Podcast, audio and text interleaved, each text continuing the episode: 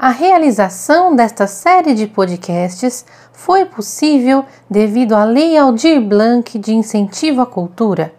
Agradecemos à Prefeitura Municipal de Hortolândia, à Secretaria Municipal de Cultura de Hortolândia, à Secretaria Especial de Cultura, ao Ministério do Turismo e ao Governo Federal.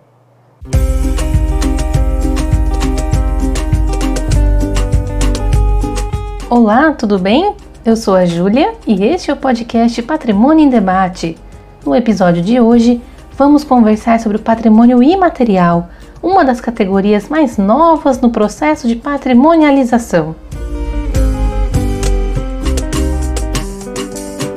Em 2003, a Unesco decidiu editar a Convenção para a Salvaguarda do Patrimônio Cultural e Material, passando também a abranger as expressões vivas e as tradições herdadas das gerações anteriores que foram transmitidas para as gerações seguintes como uma forma de patrimônio. A oralidade, os ritos, as festividades, os conhecimentos, os costumes sociais, as práticas tradicionais ligadas à natureza, o artesanato e os saberes passaram a constar como uma nova forma de patrimônio. Apesar de ser considerado como uma forma frágil de patrimonialização, este conjunto tem como objetivo manter a diversidade cultural dentro do processo de globalização, contribuindo para o diálogo entre as culturas diversas, garantindo o respeito entre os povos distintos, adaptando à contemporaneidade todos os processos vividos pelas gerações anteriores. O artigo 2 desta convenção entende por patrimônio cultural imaterial as práticas, representações, expressões, conhecimentos e técnicas, junto com os instrumentos, objetos, artefatos e lugares culturais que lhes são associados, que as comunidades, os grupos e, em alguns casos, os indivíduos reconhecem como parte integrante de seu patrimônio cultural. Este patrimônio cultural e material, que se transmite de geração em geração, é constantemente recriado e reinventado pelas comunidades e grupos em função de seu ambiente, de sua interação com a natureza de sua história, gerando um sentimento de identidade e de continuidade e contribuindo assim para promover o respeito à diversidade cultural e à criatividade humana.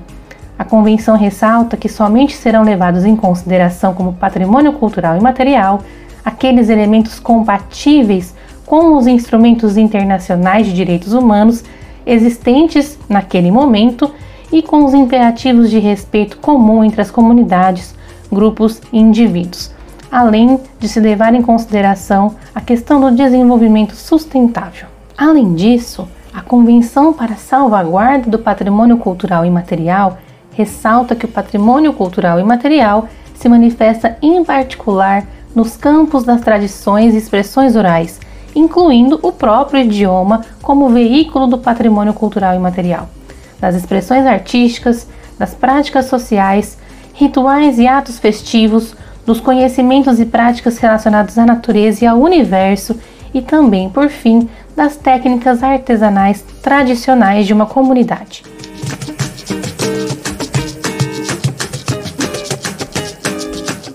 No Brasil, o reconhecimento do patrimônio imaterial já estava presente na Constituição de 1988, que garantiu a proteção dos bens de natureza imaterial, tanto em sua forma individual, como a Festa de Folias de Reis de Hortolândia ou a Feira de Caruaru, por exemplo, como de modo coletivo, como a cultura caipira da região metropolitana de Campinas ou o samba do Rio de Janeiro, de forma geral.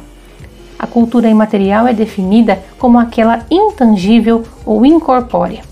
O artigo 216 da Constituição afirma que os bens culturais imateriais devem ter ligação com a identidade, a memória e as atividades dos grupos formadores da sociedade brasileira, relacionando-se com os comportamentos, as características, as atitudes e as práticas desses grupos na atualidade e também em seu passado histórico vivido ou relatado. Enquanto os bens materiais são protegidos pelo tombamento, os bens de natureza imaterial recebem sua salvaguarda por meio de um instrumento criado no ano de 2000, chamado Registro de Bens Culturais de Natureza Imaterial. Este instrumento foi criado por meio do Decreto 3551. O registro é uma forma diferente de preservação, pois ele não está preocupado em manter o bem cultural exatamente como ele está,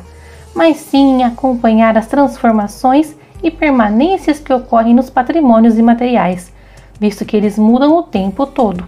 Com isso, é um instrumento muito mais flexível de preservação e permite identificar como uma prática, um saber ou uma festividade se transforma com o tempo. Com isso, o Instituto do Patrimônio Histórico e Artístico Nacional percebeu a necessidade de novas formas de proteção do patrimônio material, criando o Livro de Registro dos Saberes, no qual são inscritos os conhecimentos e modos de fazer enraizados no cotidiano das comunidades, e também o livro de registro das formas de expressão, onde se inscrevem as manifestações literárias, musicais, plásticas, cênicas e lúdicas. Também foram criados o livro dos lugares, que tratam dos espaços que concentram e reproduzem práticas culturais coletivas, e o livro das celebrações, que guardam os rituais e festas que marcam a vivência coletiva do trabalho, da religiosidade, do entretenimento e de outras práticas da vida social. Estas conquistas atuais quanto à preservação do patrimônio imaterial parecem ser uma garantia para o futuro deste tipo de patrimônio. Uma das principais práticas de defesa do patrimônio imaterial é o Programa de Promoção ao Artesanato de Tradição Cultural, o PromoArte, cujo objetivo é estimular a produção artesanal regional, qualificando e aumentando a produtividade e a presença desse tipo de produto tanto no mercado nacional como internacional, dinamizando a economia brasileira. Em uma amplitude maior, o Instituto também viabiliza o Programa Nacional do Patrimônio Imaterial, cujo objetivo é o desenvolvimento de projetos para identificar, preservar e promover o patrimônio em sua esfera imaterial através do auxílio e do financiamento mantidos entre parcerias das diversas esferas do governo com organizações não governamentais, universidades e as organizações particulares vinculadas à pesquisa e à cultura.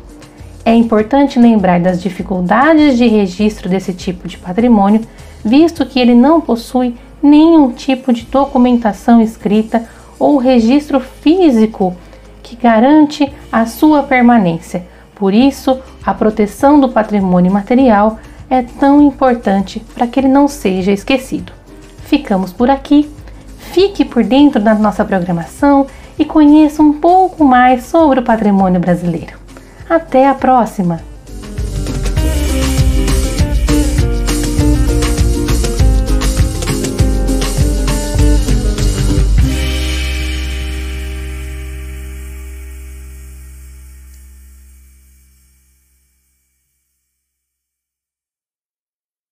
A realização desta série de podcasts foi possível devido à Lei Aldir Blanc de Incentivo à Cultura. Agradecemos à Prefeitura Municipal de Hortolândia, à Secretaria Municipal de Cultura de Hortolândia, à Secretaria Especial de Cultura, ao Ministério do Turismo e ao Governo Federal.